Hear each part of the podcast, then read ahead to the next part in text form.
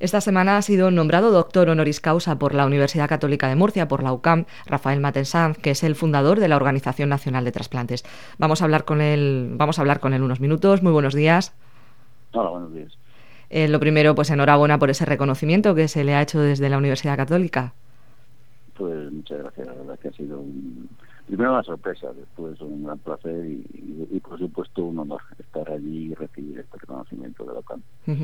Esta semana usted decía en Murcia o ponía de manifiesto un poco pues los buenos datos en materia de, trasplantes que había a nivel nacional y también en específico en el caso de Murcia. Sí, Murcia en estos momentos se ha convertido en una de las locomotoras de, la donación y el trasplante en España. Y, hay que recalcar que no siempre ha sido así. Realmente, si uno mira, esa vista atrás, pues hace 20 años la posición de Murcia era complicada, tanto en el número de trasplantes eh, como en la, donación. Tenía pues equipos muy buenos, como el equipo de hígado, también el equipo de médula, pero adolecía de unas cifras que no estaban a la altura de otras comunidades. Y sin embargo, ahora pues los datos hablan por sí solos. Por tercer año consecutivo, la risa casi del hospital número uno de España sé que, está compitiendo, pues como decía yo el otro día, en, la Champions League, porque realmente compite con hospitales como el 12 de octubre, o el Clínico de Madrid, o el Clínico de Barcelona, o el Central de Asturias, que están destacados en este campo. Y Murcia, pues si, España ocupa el primer lugar indiscutible en el mundo, con 46,9 donantes por millón, pues es que Murcia está en 66, o sea, que realmente son unas cifras estratosféricas que por relacionar con en cifras de otros países, bueno, pues eh, Murcia triplica a la Unión Europea, que está en, en 20, 21 donantes por millón, o casi multiplica por 7 a las cifras alemanas, que están alrededor de 10. O sea, son cifras estratosféricas que ponen de manifiesto pues un muy buen sistema sanitario, un muy buen sistema de, donación y una solidaridad eh, realmente muy alta de la, de la población murciana, que es a fin de cuentas la que hace posible pues, todos estos trasplantes y a su juicio, ¿cuál cree usted que sería la causa ¿no? de, que la gente esté dispuesta a hacer esa, esa donación? Pues en cifras, como comentaba, eh, superiores a otros países de la Unión Europea, creemos que también de fuera de la Unión Europea, ¿no? Sí, de fuera de la Unión Europea, son, España está en la, en la cumbre mundial y eh, lo decía anteriormente, es el número uno de hace 26 años, con esos 46,9 donantes por millón, que es una cifra que hace unos años ni siquiera pensábamos en alcanzar porque hoy estamos ahí y Murcia está mucho más arriba. O sea Murcia se compararía positivamente pues, con cualquier país del mundo en estos momentos y solamente se puede comparar pues con algunas comunidades españolas del, norte con Cantabria con el País Vasco que tienen también cifras eh, muy elevadas. Las razones de, de estas cifras son siempre las mismas que por una parte es un sistema organizativo que funciona y funciona muy bien, que se puso en marcha en España desde el 89 con la creación de la ONT, un sistema que ha conseguido por una parte llegar a la población, es decir, transmitir el mensaje de que es necesario donar porque eh, todo lo podemos necesitar en un momento determinado. Ese es un mensaje que se ha repetido hasta la saciedad y que además ha convencido a la gente por una razón, porque se ha convencido de que es verdad, de que, de, que todo el mundo cuando necesita un trasplante tiene las máximas posibilidades de, conseguirlo, en consecuencia es un mensaje sólido y es un mensaje que ha llegado a todo el mundo. Y la población española, cuando las cosas se explican de una forma razonable, es tremendamente solidaria. Y luego la, la población murciana pues ha demostrado que lo es. Y además con datos bueno, pues muy satisfactorios desde todos los puntos de vista, como por ejemplo que los inmigrantes están donando al mismo nivel que los españoles. Pues es un dato en este sentido de integración, la verdad es que tremendamente positivo. Yo creo que este, en este campo todos los datos que, que analicemos son positivos y nos debemos sentir muy orgullosos de ellos. Eh, han mencionado usted cuando se formó, cuando se fundó la Organización Nacional de Trasplantes. estamos hablando de una técnica médica que era impensable hace, pues, mm, hace unos varios años. No sé, el, año pasado, de hecho, se conmemoraba el 50 aniversario del primer trasplante de corazón eh, y también, pues, poco a poco los otros tipos de trasplantes que se pueden realizar ya. ¿Cómo fue ese paso de poder pasar de la medicina tradicional a poder formar ya de forma organizativa, ¿no? Lo que sería la propia ONT. Pues sí, realmente lo ha definido muy bien, ¿no? Eh, los primeros pasos siempre son los de los pioneros que tienen que luchar contra mil dificultades y España tenía muy buenos pioneros en los años 70 eh, y principios de los 80, pero le faltaba la organización. Y bueno, fue por eso, precisamente porque había una crisis de donantes, desde que ahora estamos hablando en Murcia de cifras de 66 donantes por millón, España en el 89 estaba en 14, o sea, estaban en cifras muy, muy bajas como ahora pueden estar otros países y el motivo era que no había un sistema organizativo y por eso se ha creado ONT y por eso y gracias al, empeño y al empuje de mucha gente en toda España pues conseguimos articular este sistema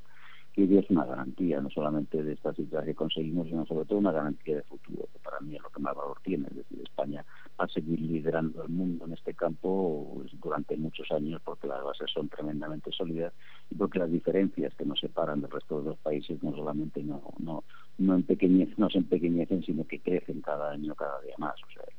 eh, la verdad es que fue un paso decisivo y, y, además algo que es muy importante, lo que España está realmente exportando a todo el mundo es eso, es, organización, no, no, no, son técnicas médicas ni quirúrgicas, sino sobre todo es organización, que es algo que están copiando pues prácticamente todos los países del mundo. Eh, mencionaba usted el tema de la organización. ¿Cómo funciona la organización eh, del sistema o de la Organización Nacional de Trasplantes? Bueno, la Organización Nacional de Trasplantes todo pivota alrededor de una oficina central, una oficina central que está situada en, Madrid, al lado de las Cuatro Torres, y que es una oficina de 24 horas, obviamente, que cuenta con 40 personas, entre médicos, pues, eh, entre médicos, personal de enfermería, eh, informáticos, todo, toda la, administración, todo lo que lo es necesario para funcionar administrativamente las 24 horas. Pero y desde aquí, en esta, en esta oficina central, es donde están pues todas las listas de espera de todos los órganos, de donde hígado del corazón, es donde reunimos a los equipos y a las comunidades pues para acordar cuáles son los criterios de distribución. Y es donde cada vez que hay un donante en cualquier punto de España se comunica allí, allí se aplican estas normas de distribución y se organiza pues el desplazamiento de, los equipos por avión, por, por ambulancia, por utilizando todos los medios necesarios. Es que cada vez que hay un donante, y en España hay una media de seis al día, se pueden movilizar hasta 100 personas. Y bueno, pues nuestra misión es precisamente coordinar todo eso, que no haya un solo fallo, porque aquí los fallos pues eh, se, se, miden en vidas humanas, ¿no? no podemos permitir absolutamente ni, un solo fallo. Es un entramado que evidentemente no podría funcionar sin la existencia de cientos de miles de personas en toda España miles de personas que, han recibido entrenamiento por parte de, de la ONT a lo largo de los años, desde que hemos entrenado a unas 18.000 personas desde que empezó este, este proceso, y que, bueno, pues eh, no, no, solamente son personas sanitarias, no solamente son médicos de UBI eh, o de urgencias o cirujanos clínicos, sino personas de enfermería, de auxiliares, sino también eh, extrasanitarios, como son los aeropuertos, los aviones, las ambulancias, eh, es decir, interviene un, un, entramado que no podría funcionar si no fuera porque España es un país que personal específico a, a, a servicio de los trasplantes, no, no, es todo un país que está a las 24 horas del día funcionando y que hace que, por ejemplo, pues el año pasado fueron fueran alrededor de 2.200 donantes los que dieron lugar a más de 5.000 trasplantes, o sea, realmente es algo que funciona a las 24 horas y todos los días del año. Hemos estado hablando del presente del sistema de trasplantes español, también del pasado. ¿Cuáles son las perspectivas de futuro del sistema? Pues eh, depende de, de, la visión, del ángulo en que lo analicemos. Eh, si hablamos de, las cifras conseguidas, yo creo que estas cifras van a seguir creciendo. Van a seguir creciendo, pues como decía antes, contamos con un sistema muy sólido, con las bases perfectamente colocadas y además en expansión en consecuencia, eh, los, los récords eh, están para batirlos y todos los años asistiremos a, cifras que van creciendo y creciendo y que hacen que, eh, que bueno, pero los españoles sigan siendo los ciudadanos del mundo con más posibilidades de conseguir un trasplante como así ha sido en los últimos 26 años. Eso, eso va a seguir así, afortunadamente. Obviamente eh, es, un, es un mundo muy cambiante en el que se introducen modificaciones continuamente. En este momento pues, eh, ahí tuvimos ocasión otro día en, en la OCAM pues, de, de, hablar y de escuchar al profesor Ispizúa, que es uno de los de, de, mayor talla a nivel mundial y que está trabajando precisamente en la creación de órganos bioartificiales que podrían ayudar o bien a disminuir la necesidad de los trasplantes o bien incluso a, en el futuro, en un futuro no, no inmediato, pero sí a, a medio plazo, en fabricar órganos que pudieran contribuir a esa escasez eh, mundial de órganos para trasplante existente, ¿no? O sea que realmente todo el tema de la medicina regenerativa, las células madre, yo creo que va a ser algo que en el futuro va a revolucionar bastante el, mundo de los trasplantes. Pero inmediatamente, todos los años o con cierta frecuencia, pues surgen nuevas eh, situaciones que cambian los trasplantes. por ejemplo, los nuevos medicamentos antivirus D, pues ha sido algo que ha hecho disminuir de una forma radical la lista de espera para trasplante de hígado. y eso es una muy buena noticia porque el resto de los pacientes que va a recibir un, trasplante hepático pues tiene muchas más posibilidades de conseguirlo. Es decir, es un campo tremendamente cambiante, es la,